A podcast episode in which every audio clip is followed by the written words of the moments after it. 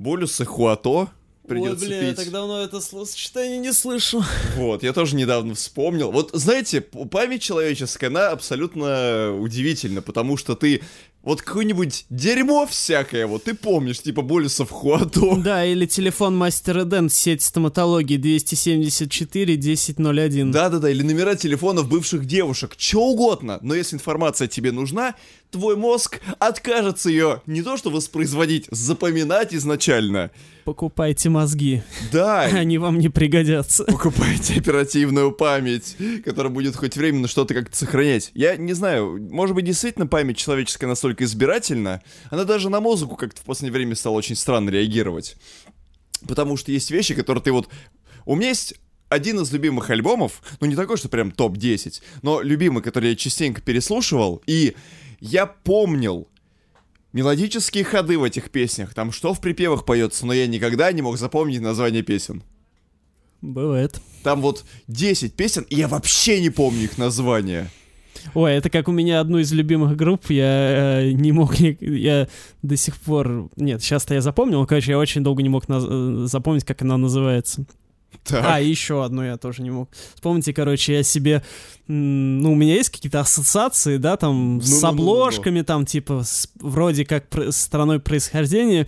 И, короче, когда я в итоге находил эти группы спустя миллион э, лет поисков снова, Так. я в телеге у себя делаю просто облако тегов такое, по которому можно искать. Там, типа, оранжевый, группа, синтепоп, Мнемотехники, бумеры изобрели, изобрели мнемотехнику. Да-да-да. Это как я слышал, что есть такой хороший способ что-либо, что-либо запоминать. Нужно придумывать какую-то вымышленную историю, связанную там с каким-то делом, явлением, чем-то еще. Нужно просто его вписать в контекст какой-то истории, проговорить ее в голове, и тогда, возможно, она у тебя отложится и запомнится. Но вот что касается группы Бранденбург, которую я очень сильно люблю, и треки с альбома The Foreign Lines я до сих пор иной раз не могу отличить, Именно по названию, то есть треки я могу сами по себе отличить, я помню, что в них происходит, но название треков где-то помню, где-то не помню. Вот, но вот один альбом группы, да я даже название ее, прикиньте, не помню. Но я очень люблю этот альбом, я его слушаю, да я не могу вообще запомнить, что там вообще, я даже обложку очень смутно себе представляю. Здорово, чуваки, с вами 63-й выпуск подкаста «Всякой годной попсы». А что мы сегодня с вами делаем? Вы об этом, естественно, знаете. Мы обсуждаем главные новинки музыкальной, мировой и русской индустрии. Что вышло, что не вышло, что будет, чего не было. Что вам слушать? Вы же наверняка ничего не слушаете. А если слушаете, то разбавите чем-нибудь интересным. Наверняка же вы не знаете обо всем, о чем мы сегодня расскажем. Скорее всего, потому что едва ли найдется такой подкаст, который возьмет и перероет для вас все, абсолютно все новинки музыкальной индустрии и Не с этим, преувеличение. да, вообще абсолютно, да, и донесет их до вас. А чтобы вы не терялись в пространстве и не ошибались с выбором того, что вы будете слушать на следующей неделе, мы советуем вам подписаться на нас на многочисленных платформах, откуда вы можете услышать наш крик. Это канал в Телеграме, сообщество ВКонтакте. Слушайте наш подкаст на всех возможных платформах, включая звуковое облако. Можно было бы слушать на гиперзвуковом облаке, но, к сожалению, пока такое недоступно ни нам, ни вам, но мы над этим работаем. Ну что ж, а сегодня в выпуске меняем лампочки вместе с Леонидом Агутиным, Ловим бабочек махагонов вместе с Владимиром Кузьминым. купаемся в океане вместе с Анитой Цой, Едем в магазин Вишенку за фирменным техасским яблочным пирогом. охотимся на Годзиллу вместе с Верониками. И Кура. Ну что, начинаем с э, самой нормальной музыки, вот, то есть с э, То есть- русской эстрады. А, Естественно, впрочем, сейчас будет обычно. гигантский блок для всех любителей. Я уверен, что среди вас много таких. Ну, как минимум, кор аудитория наша точно мгм. такая и знает и уважает наших а, у- э, заслуженных артистов самых разных мастей, ветеранов и так далее. Не только на День Победы, а круглогодично. Мгм. Именно поэтому мы сейчас будем обозревать, обсуждать и оценивать 15-й альбом Леонида Агутина. Многие столько не живут, я хочу сказать. Да. Мы тут удивляемся тому, что Гарри Ньюман записывает 614 альбом в своей карьере, но поверьте, и у нас есть люди, которые могут позволить себе не прекращать выпадать из поля зрения в э, мире современной русской музыки и выпускать уже 15 по счету альбом. Альбом называется «Включите свет». Вот, и мы настоятельно рекомендуем вам прямо сейчас включить свет, чтобы во всех красках и во, со всеми плюсами и минусами рассмотреть его. То есть не нужно в темноте этот альбом слушать, потому что, может, еще испугаетесь. Там, Я знаю, там есть, есть чего пугаться, спойлер. Есть, кстати, определенные слушатели, которые слушают наши подкасты именно с выключенным светом, потому что mm, спят. Ну да, есть такие. Да. Ну, в принципе, Агутин — это... У него интересный статус, а, среди, так скажем, молодой аудитории, потому что, ну, у него нет статуса какого-нибудь там Киркорова, например, да? То есть он такой условно более уважаемый эстрадник. Вот, то есть у него какой-то такой статус незашкварного эстрадника, назовем ну, да. это так. То есть э, он такой более уважаемый молодой аудитории, которая даже, может, не слушает обычно э, что-то подобное. А, это интересно. И добился он этого, мне кажется, во многом потому, что у него все-таки свой стиль есть фирменный. Ну, то есть понятно, что, что это за стиль. Это, естественно, всякие около латиноамериканские мотивы, вплетенные в русскую поп-традицию, назовем это так. Вот. Хотя, конечно, у него э, было песен полно, и которые не, не укладывались никак в эту традицию, но все-таки вот он в, в народной памяти, естественно, остался как Хоп Хейл Лалей и, и так далее. Вот. Это прикольно, что несмотря на все то, что он там всякие зашкварные политические вещи делал, вот, он все равно остался в народной Глыбой памяти эдакой. именно не зашкварным, да, ну назовем да. это так, артистом. Ну и что же на новом альбоме «Включите свет» мы слышим? В принципе, типичный Агутин Кор. Потому что большинство песен на нем это именно что вот это вот вся его любимая латиноамериканщина, естественно, в самых своих разных формах. То есть это не просто там как у Селены Гомес, той же на Ревеласьоне, на последнем ее альбоме. А, то есть там не то, что вот сейчас принято в мейнстриме латиноамериканском исполнять. То есть не регетон и не вот это вот все, а вот эти типичные гитарные переливы, там где-то mm-hmm. боссановые, какие-то карибские мотивы, туда-сюда. Я не настолько хорошо разбираюсь а, в этих жанрах, чтобы как-то в деталях рассуждать. Но факт в том, что а, однообразно он не слушается. Вот что я хотел сказать. И а, он вообще слушается очень богато. Вот что я могу тоже сказать, потому что прям слышится, как... А, в какой студии ее записывали? В студии Салам. Да, студия Салам, студия Салам город, город Тверь. Тверь. Всем моим братьям салам, так сказать. Салам пополам. Да, и всем солями. То есть слышно, что в городе Тверь нынче умеют делать качественный звук. То есть э, там, естественно, нет никакой музыкальной революции, звуковой и звукорежиссерской и так далее. То есть это просто такой качественный, что в английском называется adult-oriented рок. Но не в том смысле, как АОР, там какая-нибудь, какая группа Азия или Европа, да, то есть mm-hmm. такой вот стадионный рок, а в том смысле, что это такой вот именно музыка для состоявшихся, ну или не совсем состоявшихся людей, которым уже за сколько-то там, сами определите, за сколько вам. Вот, то есть это никогда не будет слушать молодежь ни 10, ни 20, и даже, скорее всего, не 30 лет. Это будут слушать только люди, которые уже умудрены опытом, которые уже, которые не хотят от музыки, в принципе, ничего нового, но хотят просто нормальную, качественную такой поп-рок, вот, с легкими приятными мотивами. Вот. Я вообще небольшой любитель вот такого этого фирменного агутинского жанра, то есть мне, естественно, нравятся у него там хиты основные, все дела, это все, ну, очевидно, да? Вот. Но вот так вот, чтобы просто так послушать его музыку, ну, это, это мимо меня скорее. Но этот альбом я, в принципе, с удовольствием послушал, потому что видно, что человек делал все с любовью, а, что людей он нанял профессиональных всех, что он сам профессионал, сам музыку писал там чуть ли не для всех песен. Вот, и все сделано очень классно. Да, хитов нет.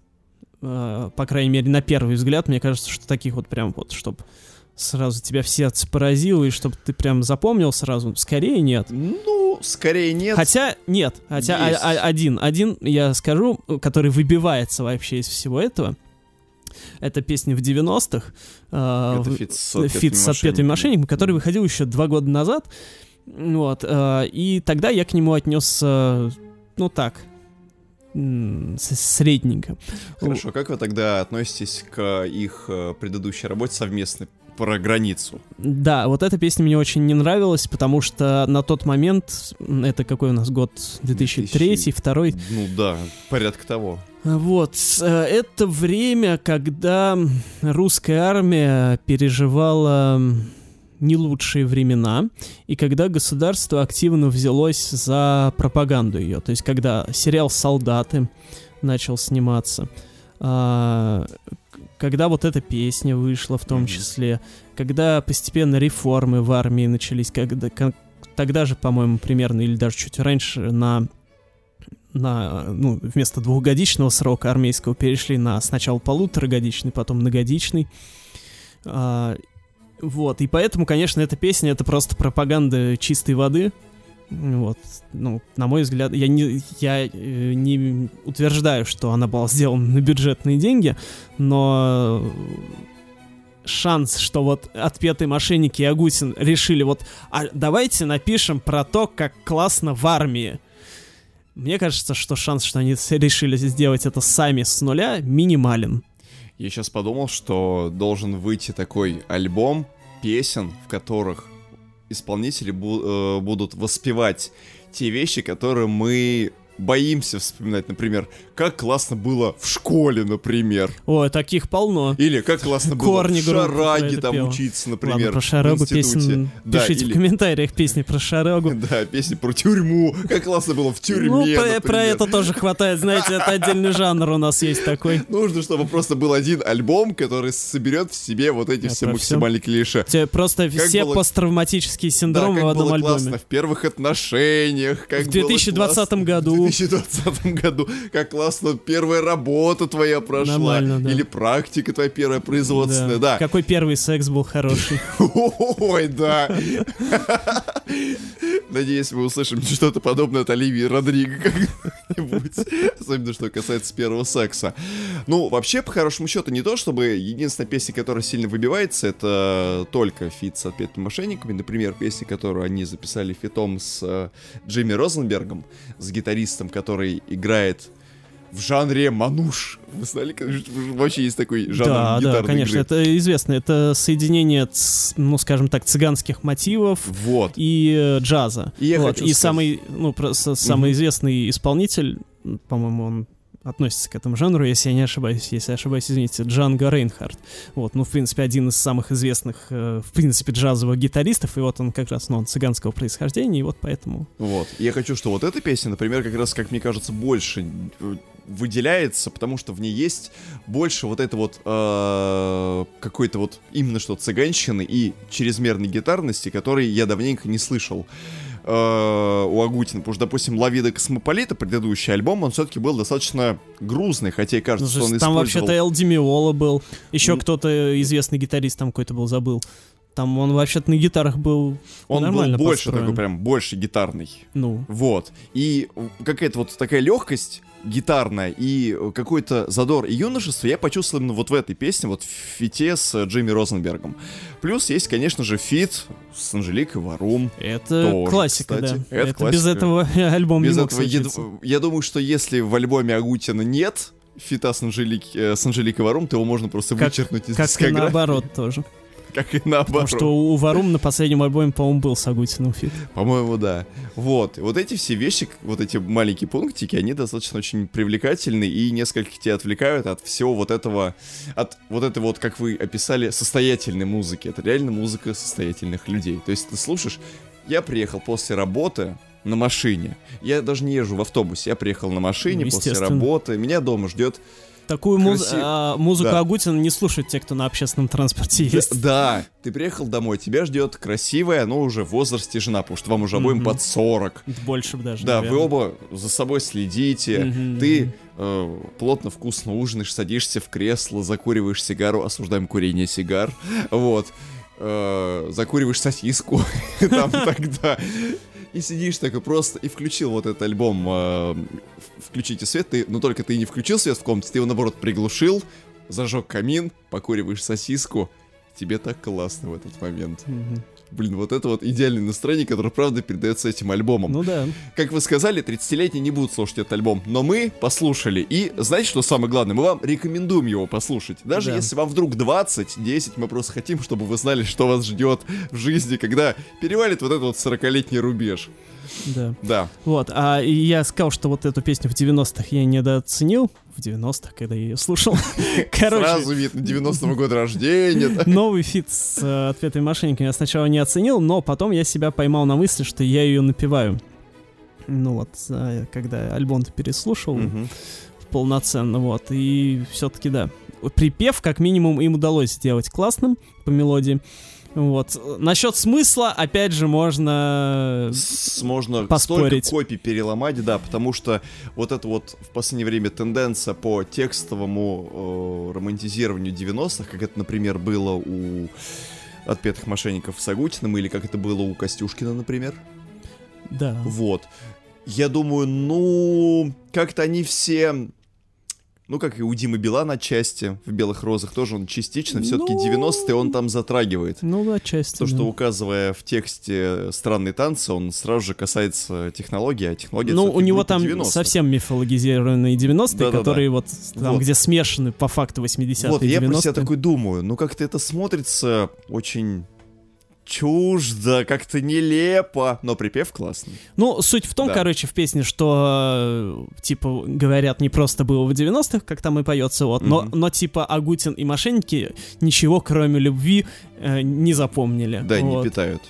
Нет, кроме любви, в смысле, что они помнят только любовь, А, вот. Но это, правда, да, можно по-разному интерпретировать, типа, что любовь они помнят в плане, ну, каких-то отношений тогдашних, или Мгм. любви к эпохе, ну, хрен знает. Ну вот, в общем, сами думайте, насколько это соответствует вашему мироощущению. Вот, и что я еще хотел сказать, что я недооценил, это заглавную песню «Включите свет». Потому что, когда я ее отдельно послушал, она выходила во время разгара пандемии, год назад Мгм. примерно.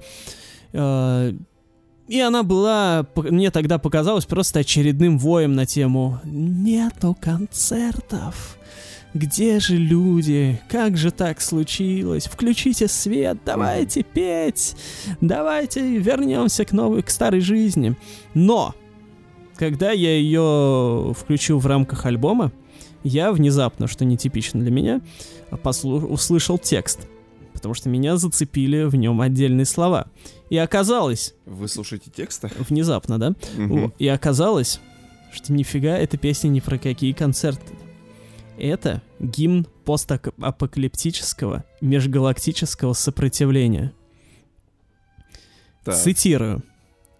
«Я вас прошу, включите свет над этой самой лучшей из живых планет». То есть, если она самая лучшая из живых планет, значит, есть И и еще есть худшее, есть мертвые планеты, и есть еще другие живые планеты. Дальше, важное тоже. Мы здесь одни, другие там, но их не видно нам. Не видно, ведь вселенский мрак. Пока пусть будет так. Одна на всех плывет земля, нас не знакомят с капитаном корабля. Что это? Это Стартрек. Это реально как будто какая-то произошла война э, масштабнейшая. И э, теперь э, вот они после э, последствия расхлебывают. И Агутин просит включить свет над землей, чтобы она снова ожила. То есть на ней есть какая-то жизнь, но без света она не будет э, полноценно развиваться, и он просит оживить ее. А, И э, это кажется сначала так. Все понятно, да? Мгм. Вроде очевидный смысл. Но если ехать дальше, Там есть песня «Инопланетяне», Есть. которая тоже, соответственно, тематикой нас возвращает в э, межгалактические просторы. И там есть такие строчки.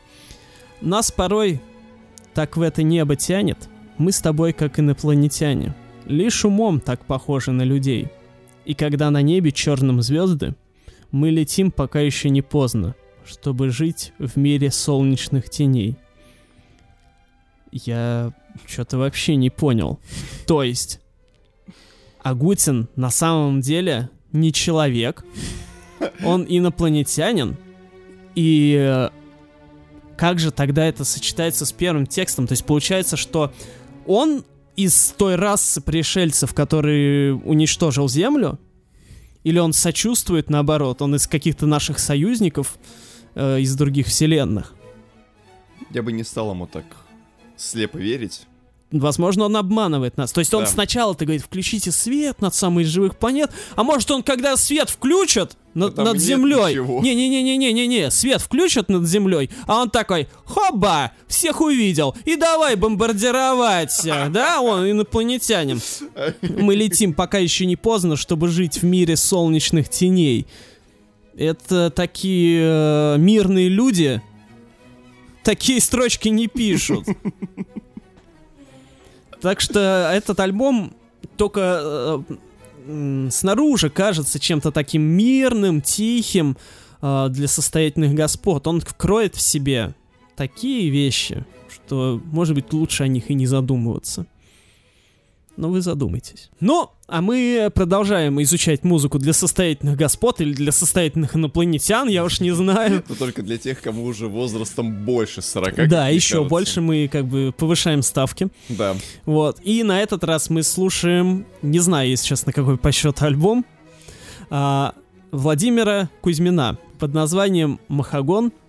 Кузьмин выпускает по альбому в год. Вот что я вам могу сказать. И поэтому мы регулярно их обозреваем. По-моему, раньше у него такого не было, что он прям каждый год фигачил Ну, по пластинке. Так, примерно после 2001 года я за ним так особо пристально не слежу, но до этого момента альбомы выходили прям вот очень регулярно.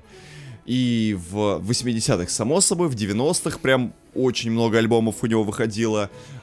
Потом у него, на худой конец, у него, по-моему, в десятых годах была трилогия «Рокер». Три альбома выпустил в одной трилогии, чё уж там греха это- и он нормально себя чувствует. Вот.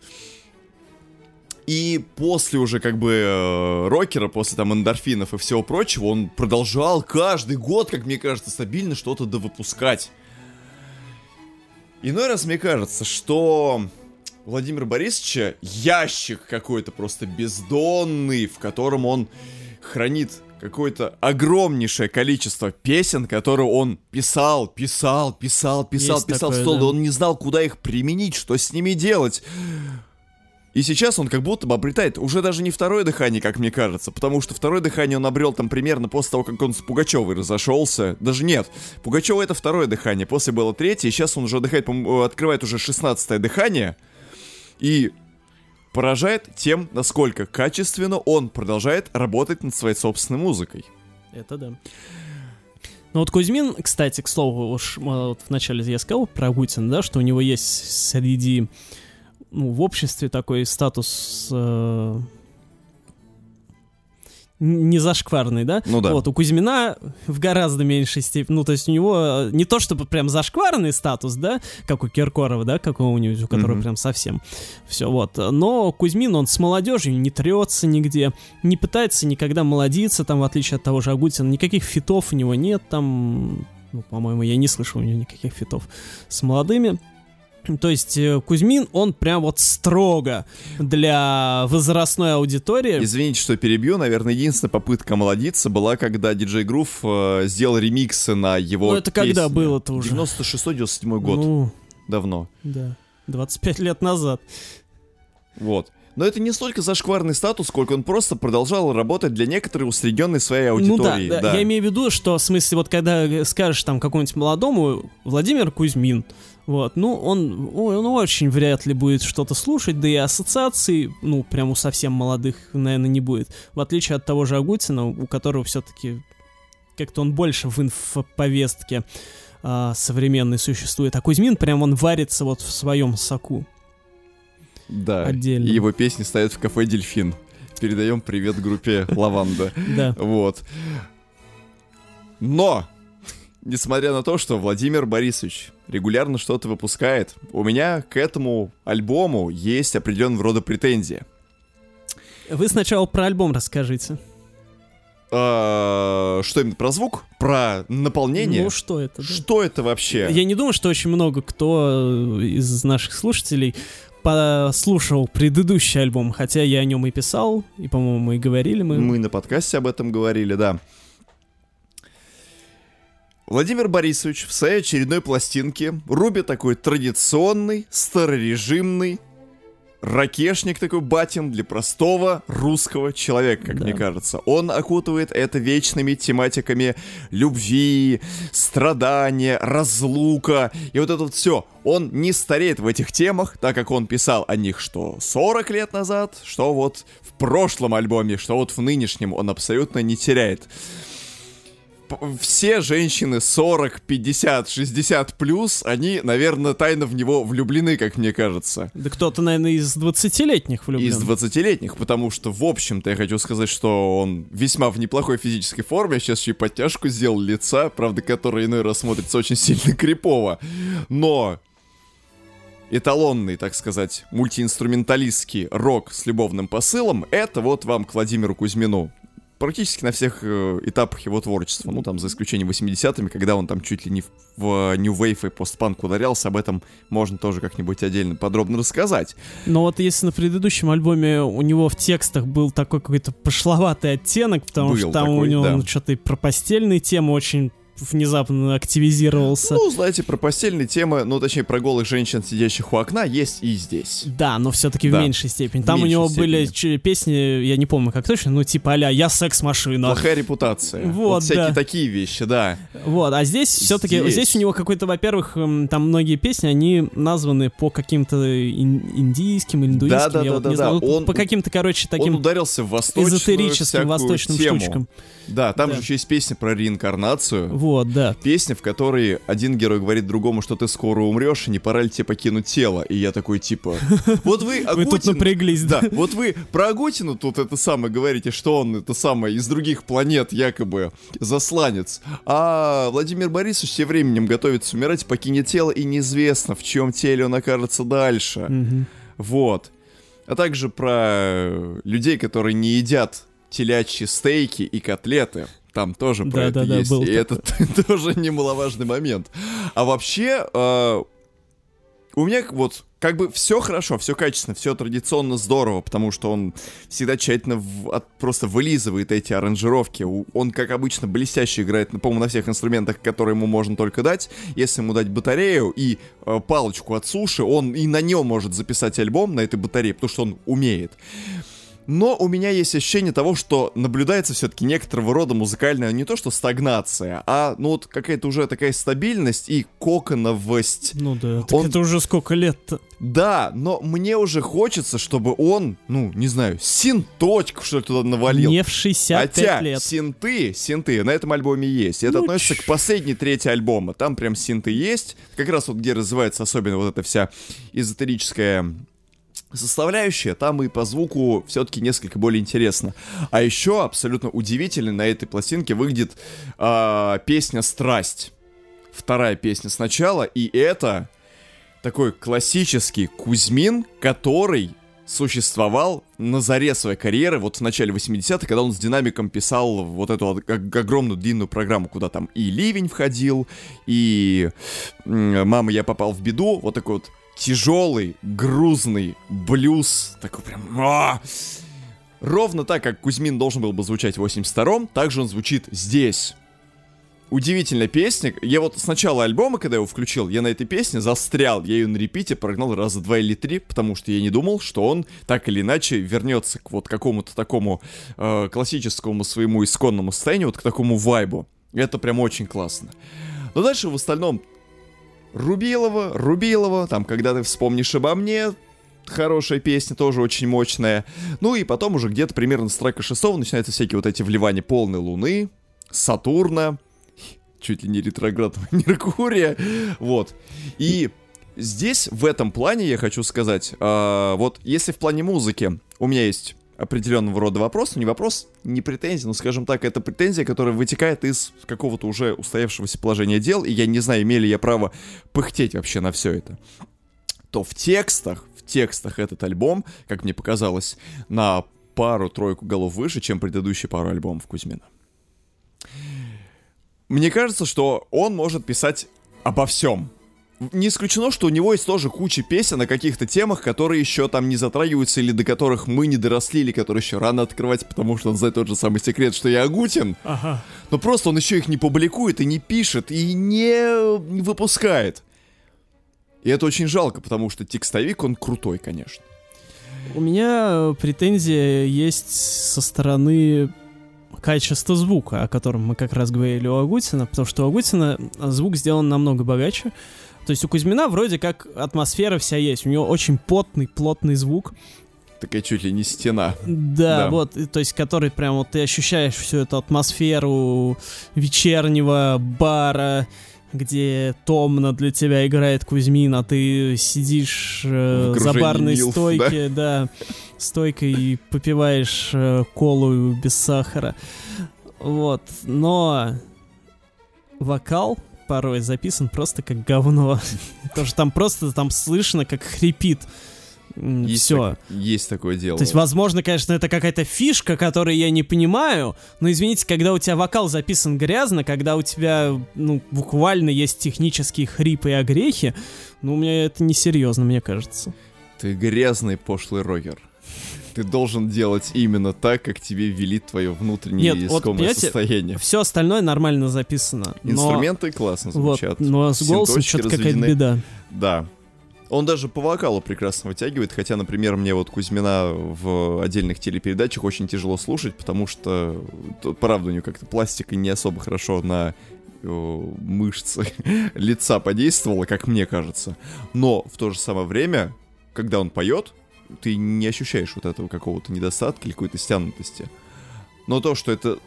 То, что вокал записан слегка грязно, это, конечно, может быть в силу того, что вокал не писался на продюсерском центре Ле- Леонида Агутина. Возможно, да, ему стоит посоветовать э, в студию Салам в Твери. Да. Но в остальном, говорю, альбом, ну, традиционный Кузьмин последних, наверное, 20 лет. Это вот точно. Да. Уже как бы действительно музыка, которая вот тоже устоявшаяся, она от нас никуда не денется. И не хотелось бы, чтобы она девалась. Но, честное слово, вот... Я как бы послушал, получил определенного рода удовольствие, какие-то там э, отдельные песни, там можно расхватать на цитаты внутренние, про себя их как мантру повторять, но все равно внутреннее э, молодежное вот это состояние требует, чтобы если ты, ну хотя бы не зафитовал с молодежью, но чтобы ты попытался хоть как-то освежить звук.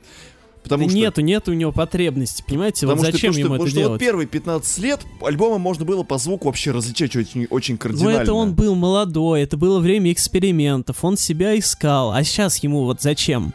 Чтобы аудиторию распугать, новую он не обретет 100%. Ну, если обретет, то минимально, какой-нибудь вспышка минимальная. просто неужели возраст действительно сводит тебя к тому ощущению состоянию, когда тебе не хочется поэкспериментировать и сделать Да. что-то новое? Да.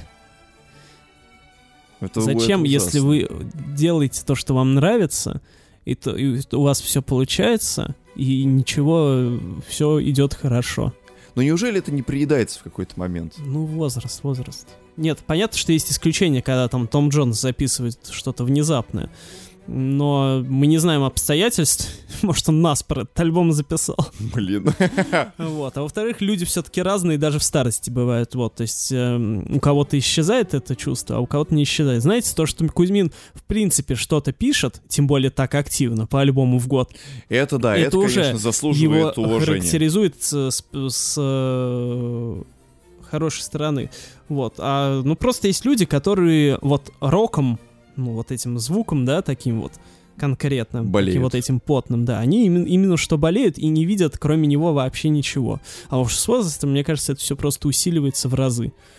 Вот, поэтому Я думаю, что просто ему это все Ну, остальное не нужно. Ну, он же мультиинструменталист. Мне кажется, ну, что- навали ты скрипочек каких-то, как в былые годы, побольше. Саксофончику дай. Синточков чуть-чуть. Здесь же синты есть.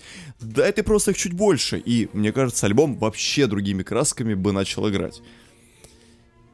Не знаю, я думаю, что просто у него он уже... Во-первых, он из того поколения, который, знаете, вот, ну, для которых рок а, стал, ну, откровением каким-то. Мгм. Вот, и который он, ну, воспитан на понятных группах, там, Deep Purple, Led Zeppelin и так далее. Вот, и э, это для него вот все, понимаете? их. Я просто хорошо знаю вот э- эту прослойку Новых консерваторов. людей, вот, которые вот в Советском Союзе воспитывались роком, то есть которые росли там в 80-е. Вот. Ну, то есть это поколение плюс-минус наших родителей. Ну, там, чуть старше, чуть младше. Вот. И им больше ничего не нужно. А кому нужно, так это Аните Цой. О, да. И знаете, что я хочу сказать вот по Но- поводу Аниты Цой? но- Вот у Аниты Цой, между прочим, альбом-то, ее мини-альбом, вот это вот «Океан музыки», звучит-то вообще ни разу не так, как звучало ее предыдущее творчество, чтобы вы понимали. Я понимал. Вот, вы понимали. Ну, там же целый океан музыки, Но по наверное. большому счету там не особо-то и океан. Так, Белое озеро в Или районе Чёрное, Выхина. или Святое. Или Святое озеро, а может быть это какой-нибудь э, пруд из, э, внутри Серебряного Бора, откуда вы знаете. Возможно, все что угодно. Может быть, это озеро Чурилиха. Или река Чурилиха. Река, по-моему, так называется. Не суть. Анита Цой. Так сказать, э, негласный обладатель звания президента нашей страны выпустила мини-альбом, который является не просто мини-альбомом, он является одной из пяти частей ее грандиозной концертной программы юбилейной, которая будет совсем уже скоро и будет называться «Пятый океан». А, так это у нее был сингл, да, «Пятый океан» как раз. А, то есть, получается, нас еще ждут пять, ой, четыре мини-альбома. Точечку. И, И что в итоге соберется, и в итоге соберется огромный океан, да. Ну, То есть вот это и будет океан. Ясно. да, это пока так. Ну ладно, это мы пока затравку Так тогда сказать. кидаем, я думаю, что когда она выпустит, если выпустит все это вместе, надо будет еще раз. Несомненно, потому что что-то мне подсказывает, что этот альбом может немножечко подорвать наши с вами пуканы, по хорошему счету, и немножечко надорвать вот это традиционно сложившееся у нас в мозгах лекало по поводу того, что музыкант после 50, он с каким-то своим устоявшимся взглядом делает ровно то, что привык делать. Чтобы вы понимали, во-первых, для начала посмотрите на обложку, если вы слушаете подкаст, э, найдите сейчас на стриминговых сервисах обложку альбома и посмотрите, о каком десятилетии вы сразу же подумали, когда увидели эту обложку? А я... Мне показалось, что там смешение десятилетий. То есть мне показалось, что это такая обложка нарочита, чтобы показать, что вот Анита Цой, она была всегда. Да, она была всегда. Она, в принципе, и росла в 70-х. У нее как бы активная. Она родилась, и ее активная там рост и развитие происходил, происходило именно на 70-е. В общем, чтобы вы понимали, мини-альбом «Океан музыки» состоит из четырех обновленных версий ее песен, которые уже ранее входили в ее дискографию. И они все обыграны в стилистике 70-х. Это четыре песни, которые она взяла и просто зарубила чисто по 70-м. Вот эти все классические эстрадно симфоническо-акустические штуки, которые, прова- которые были особо популярны в 70-е годы в нашей стране, ну там всякие. Э, Берем просто любого рандома, там София Ротару, Пугачева, Муслим Магомаев, вот этот вот срез присутствует именно на этом альбоме. Причем э, разброс песен достаточно велик по временному интервалу, потому что песня «Мама», которая там э, замыкает мини-альбом, она входила в дебютную пластинку Аниты Цой, а три остальных трека, они выходили, по-моему, в 12-м, в 13-м году и, по-моему, в 16-м, если мне не изменяет память. В общем, Анита Цой взяла и рубанула. Кстати, вот в этой аранжировке они очень прекрасно слышатся и слушаются все. Если я правильно понял, дальше нас ждет 4 или 5 реворков собственных песен Аниты Цой, записанных по 80-м. Ждем и надеемся.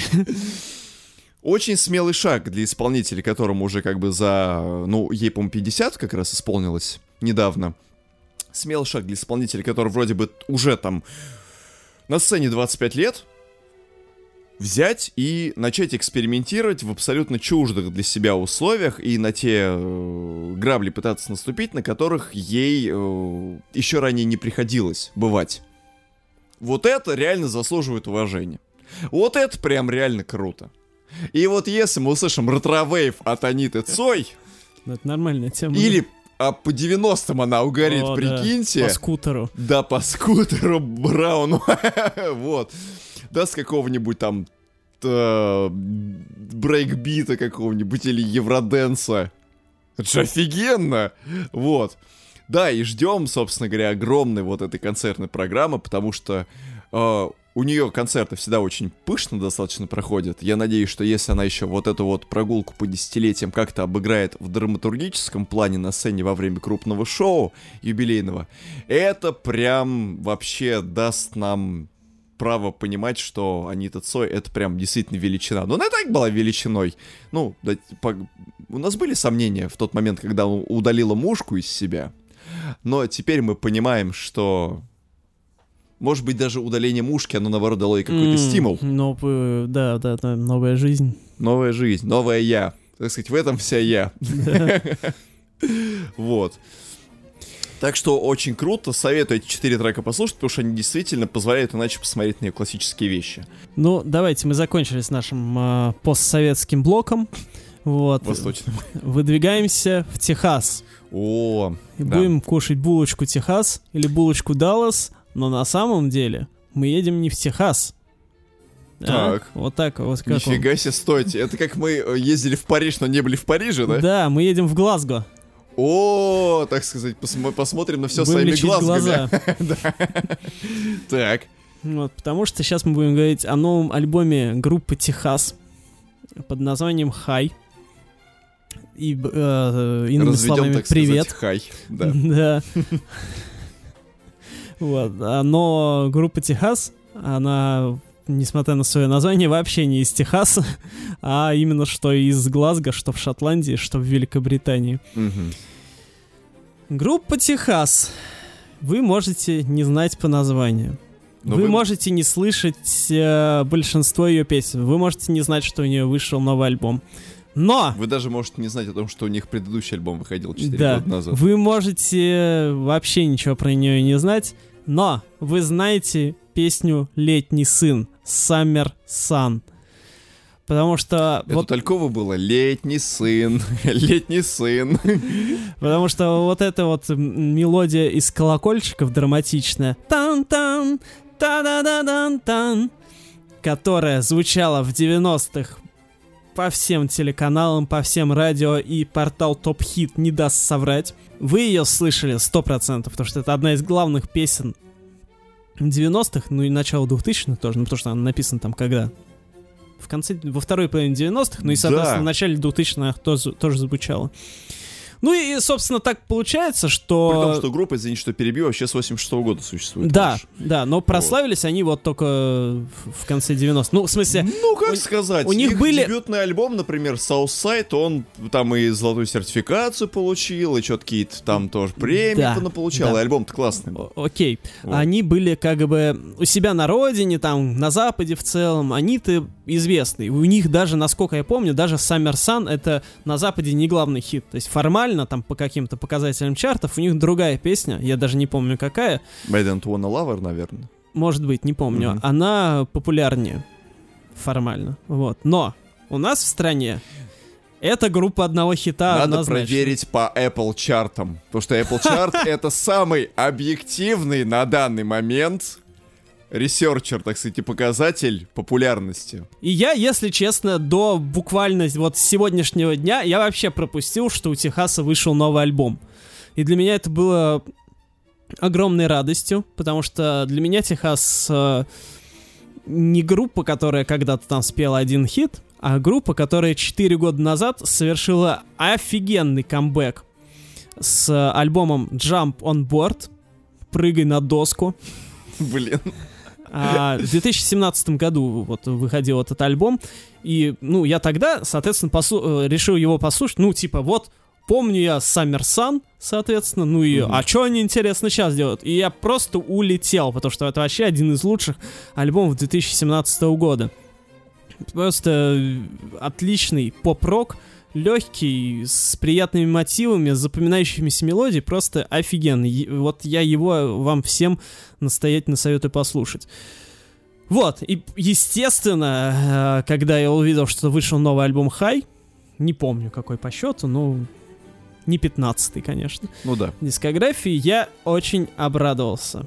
А, включил и не был разочарован вообще ни разу, потому что это все тоже продолжение все того же легкого поп-рока с отличными легкими мотивами и запоминающимися мелодией.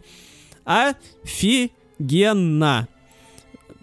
14 песен, все отлично. Единственное, что меня смутило, это то, что один из заглав... ну, заглавный сингл и один из лид-синглов к альбому а, Хай, он а, в- вторым треком идет с фитом Вутан Клана.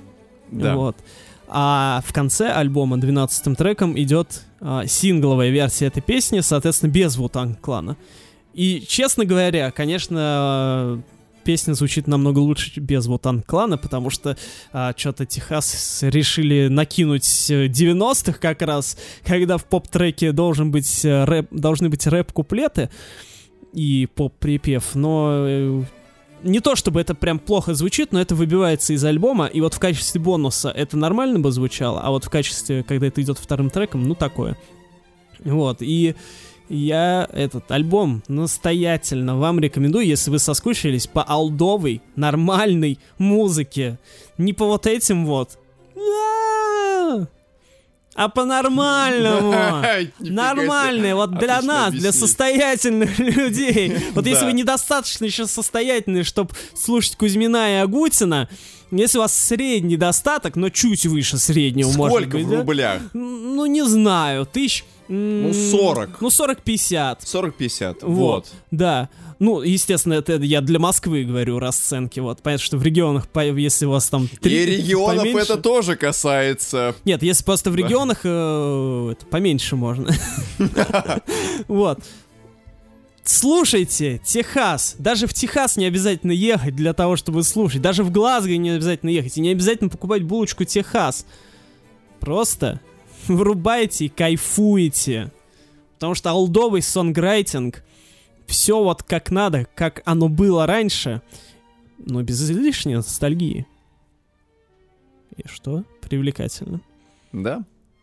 Да, вы мне сказали, что вам альбом не понравился. Да, да, Давайте, да. рассказывайте мне Мне сейчас. Офигенный честно, альбом! На самом деле, как-то ну, Офигенный такое альбом. скучно, потому что я, да например, что еще скучно? что мне У было вас очень хорошо просто зарплата, что ли. Вот было ниже всё 50 прекрасно. тысяч? Или уже выше? 50 Кузьмин ему понравился. У вас прочим. сколько? 100 Кузьмин тысяч зарплата? Да, Кузьмине понравился, я могу себе это позволить, ну понятно, понятно. Я в лотерею лотерею выиграл. Ну и понятно, сразу ему теперь Техас не нравится. Сразу мне Кузьмина и Агутина Ну да, подавай, да. Понятно, сосиски курить.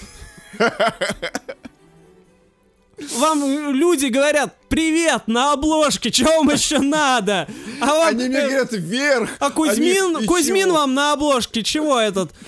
Камер- Анальный камертон. Показывает. Это игрушки для состоятельных людей, Ну понятно. А вы все булочки, Нищебродом не понять. Мы, у нас камертоны аналят, а вы только едите все время. Вы перешли на новый уровень развлечений, в отличие от вас, блин. Касательно анальных камертонов и игрушек для состоятельных людей. А вот вибраторы не хотите? Ну, мы уже... Когда я слушал группу Техас, у меня были вибраторы, а теперь я уже вырос до анальных камертонов, поэтому, ну, сорян. А что-то, а есть? А есть? Ну-ну-ну-ну. Да, что? есть немножко. Потому что наша любимая певица краснодарская а, по имени Влуа, О, Оксана. Оксана Аулова. вот, Так. она записала новый альбом а, под названием Dildo Pop. Вот, а, внимательные слушатели наши, давние, помнят, что год назад, весной э, 2020 года, она была у нас в гостях на подкасте, когда выпускала свой предыдущий альбом, и она там грозилась, что запишет альбом с помощью вибраторов. Да. И что она сделала? Что?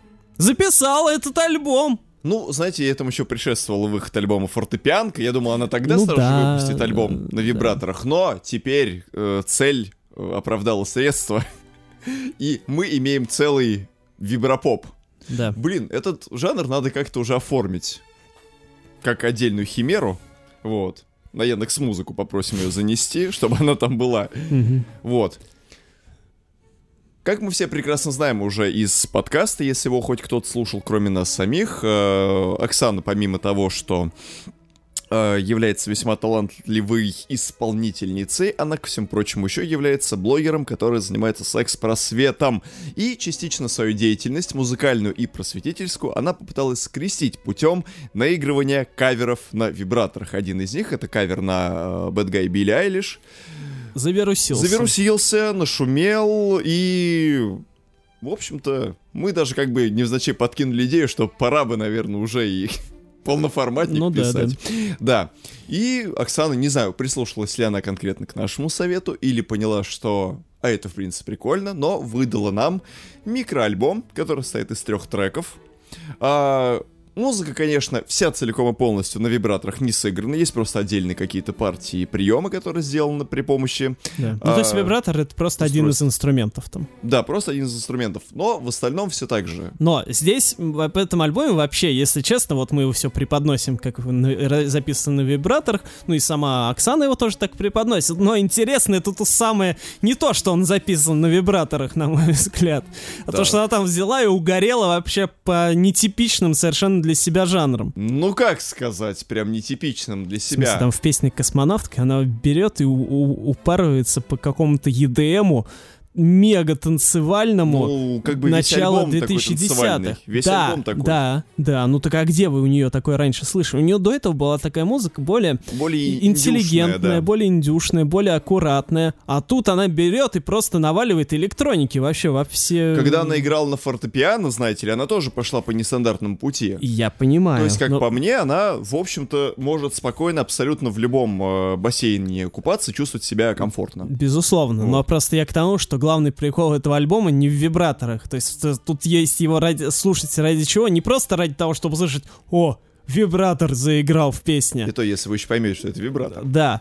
А ради того, что аранжировки у нее стали вообще другие. То есть... э, Это бодрый поп. Да, то есть там прям такая клубная танцевальщина. Да. Конкретно вот в «Космонавтке» она доведена прям до максимума. В остальных двух треках виновата сама Икея чуть поменьше, но все равно. Вот. И то есть альбом интересен, прежде всего тем, что Оксана себя пробует в новых жанрах и, и, э, э, в новых аранжировках, и в, короче, более попсовая ее музыка стала. И это, ну, в контексте э, нашего э, подкаста, естественно, это только плюс. И я этому очень рад. То есть мне нравилось, естественно, то, что она раньше делала, но сейчас у, у нее это она вообще в, какой-то, в космос именно что улетает. Но она же стала космонавткой. Ну да, да, Вот. логично. И лети- если в космос лететь, то с, с дилдаками, как бы логично. Наверное, да, возможно, вы правы. Ну и ко всему прочему, по-прежнему такие же прикольные тексты, в которых есть шоколадные маффины, Икея, в которой тебе может понравиться все, а также прочие котики. Тексты по-прежнему такие же уютные, продакшн стал гораздо, ну, по-моему, на головы так полторы взрослее. Ну, по сравнению посерьезней, С тем, что она делала до этого. Поэтому, если Оксана и дальше будет трубить такую прям резню по нулевым, по десятым, Да. прям такой мощный EDM-поп, именно не с уклоном в EDM, а больше как бы в стык вот этих двух жанров, то это прям может ей обеспечить безбедную старость, я думаю, потому что она может продать свой альбом много где. Правда, очень классные три песни. Жалко, что, правда, три всего лишь. Это да, Если это вот, альбом она конечно... накрутила хотя бы, ну, песни жаль. до 5, до 6, до 7, прям можно было бы этим наслаждаться, наслаждаться. Но, может быть, тут, как у Аниты Цой, есть какая-то особая Возможно. тайна. Может быть, следующий альбом будет записан не на вибраторах, а на чем-то еще. Кто его знает? Посмотрим. Время покажет. А Да, а Я вс- мы вспомнили, что... вспомнили, вспомнили что? Мы вспомнили, что я же вспомнил прекрасный текст, вспомнил песню про Годзиллу у Да. Оксаны. Вот. А вы знаете, что Годзилла не только может быть против Кинг-Конга, он Ну. может дружить с Кинг-Конгом, он Ничего может себе. дружить с Кинг-Конгом. Ну, допустим, да. Вот. Это я просто так вставил, это не имеет абсолютно никакой из нагруженности, но те, кто смотрят э, зарисовки от Эш Кая, я думаю, они поняли, в чем речь. О чем речь. Но нас волнует другая Годзилла. Годзилла из Австралии. Неужели есть какая-нибудь э, региональная Годзилла, которая вот... Годзилла, которая отличается в разных странах. Есть своя адаптированная версия и у жительниц Брисбена. Мгм. Австралия. Мы знаем, что Австралия это, как обычно, что? Правильно, Кузбасс. Так сказать, вставай, Кузбасс, вставай, мой край родной. Вот. Сестрыцы, э, сестрыцы Джессика и Лиза Орсольясо, они уроженки итало-австралийской семьи, выпустили четвертый студийный альбом своего проекта The Veronicas под названием «Годзилла». И ни одну из них не зовут Вероника, да? И ни одну из них, естественно, не зовут Вероника. А почему их зовут Вероника? Дело в том, что для промо своей группы они, ну, я не знаю, стыкуется ли это с, как бы, версией, которая чаще всего оглашается, но они пытались... они когда выбрали... То ли они выбрали название в зависимости от комикса, то ли они использовали комикс в качестве промоушена и оттуда почерпнули название, или название было изначально не использовали, потом комикс ХЗ. В общем, есть такая серия комиксов э, молодежных, которая очень известна за рубежом, это Арчи. Чисто тупой молодежный комикс, в котором есть один из персонажей, это Вероника. И вот в одном из выпусков э, комикса Вероника, ну это отдельный спин они, эти э, участницы коллектива За Вероникас, были помещены вместе с Арчи и с Вероникой, с персонажами этого комикса. И э, на обложке было стилизовано, ну, к названию комикса Вероника было припи- была приписана буква S и Z. Там можно было прочитать биографию группы, а также там была ссылка на скачивание MP3 с их треком. Прикольно. А они... Вот. То есть они... Ну, они до этого, соответственно, еще назвались Вероника. Да, ну, Так а почему они назвали? Ну, с честь героини. Я думаю, что в честь вот героини комикса, если я правильно полагаю. Еще один немаловажный момент, который упускают очень многие люди. И, не знаю, ну, только разве что наша с- постоянная слушательница Ольга Купри, возможно, об этом знает. Но если не знает, то она сейчас об этом узнает. Дело в том, что э, сестрицы Араль- э, Арельяса являются авторами песни All About Us группы Тату. Че? Текст, в смысле? Да. Ничего себе, нормальные повороты пошли. Вот.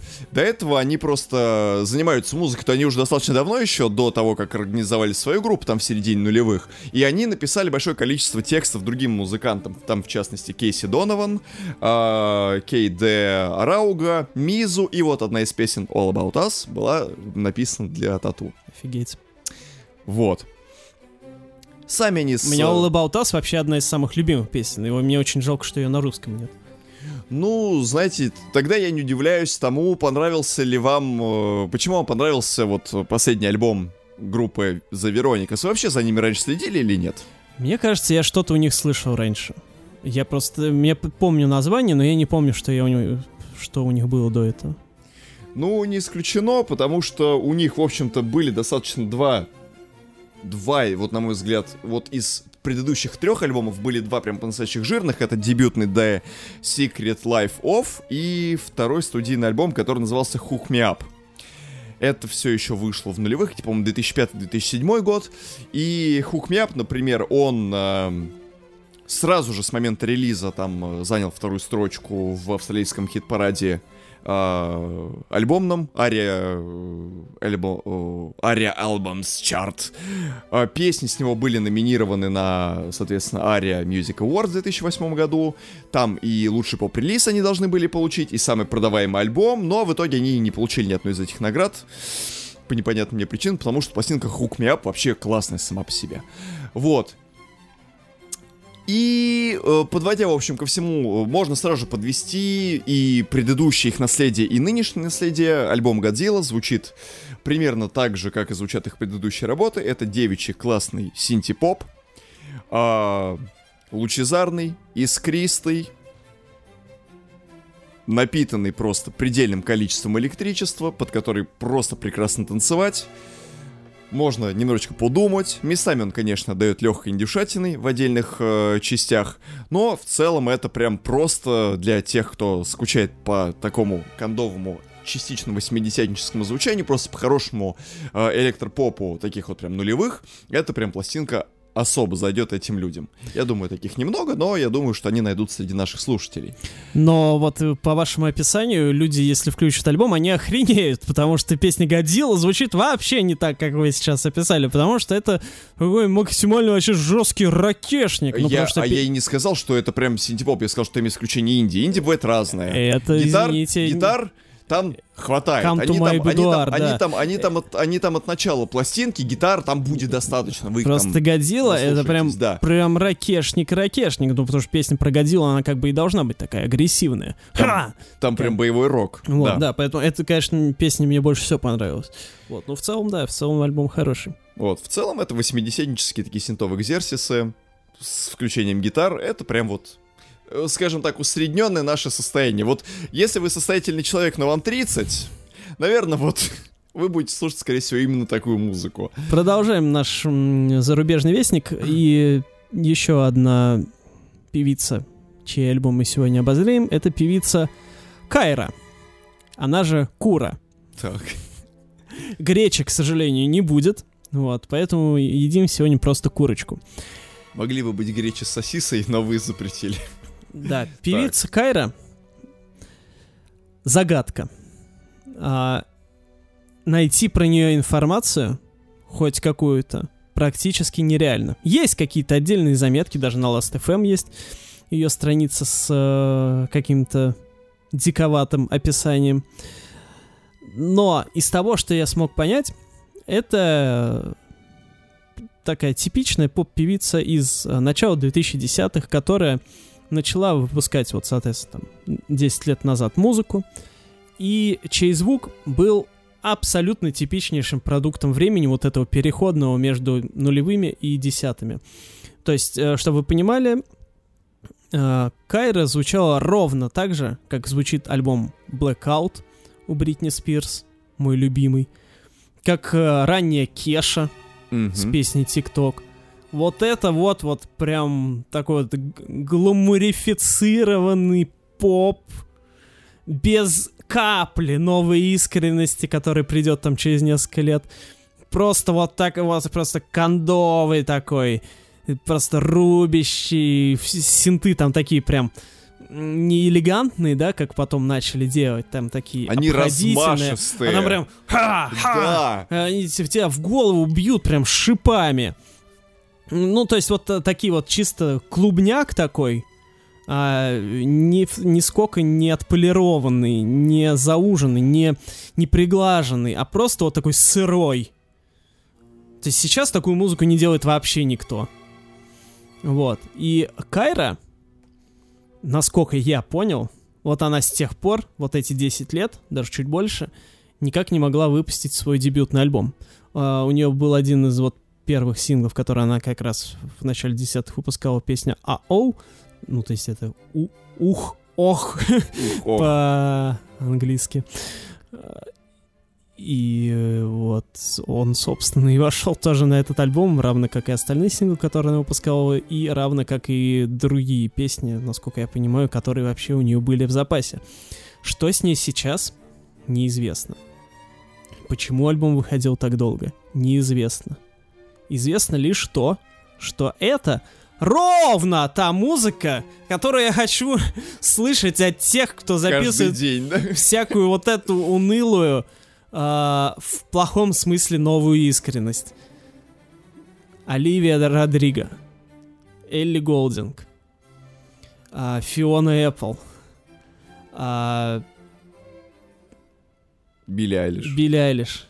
Девчат, вот, берете необработанные синты, просто пихайте их себе в микс, BPM а, увеличивайте позиции на 20, Чтобы было где-то 160-170 BPM, да? да, Вот. все, вы получаете просто экзальтированный поп э, которому вообще не важно, что у тебя в жизни творилось. Ему насрать, ему плевать, а тебе и не надо, чтобы он что-то понимал. Он просто тебя дерет. Как я говорил, да? Я хочу, чтобы музыка меня драла. Да? Эта музыка меня дерет. В ней нет вообще ни капли рефлексии. Она тупая. Вот если вы тупой, и даже если вы умный, если вы хотите себя послуш- по- почувствовать тупым, вот надоело вам зарабатывать деньги, да? И каждый день Кузьмина с Агутиным слушать. Ну нельзя же это каждый день. Вот и захотели почувствовать себя просто нормальным, обычным тупым вот. Вот, вот, идите, слушайте Кайру, Куру. Это нормальное, чистое музло. Честное перед собой. Вот без всяких кривотолков и дуростей. Я вот за такую музыку. Скажем так, это поп-музыка такой, какая она должна быть. Вот Нет, прям. а должна быть такая как бы поп-музыка разной. Но Я- просто почему мы теря- потеряли вот это вот, вот это непонятно. Возможно, что когда вот такой музыки, которую пишет Кайра, будет переизбыток, мы снова захотим грустить. Да, Но, естественно. скажу честно, например, когда мы, э, вот все, кого сейчас перечислили, из тех, кому этого не хватает, а, если они будут все время грустить, это же войдет в- к ним в привычку, и они будут все время грустные. Да, и будут как э, Кузьмин, 65 лет, опять одни и те же вот эти грустные песни Ну, это как-то такое, вот. А мне действительно хочется, вот так же, как и Антону Юрьевичу, чтобы альбом просто бил меня по лицу, и больше ничего. Я хочу расслабиться и получить удовольствие. Я хочу просто танцевать. Просто танцевать. Друг другу можем все сказать. Все. Все. Поэтому... Всё. Все. А с вами были Подоконник Пластикова Окнович. и Курагинян Курагинчанович.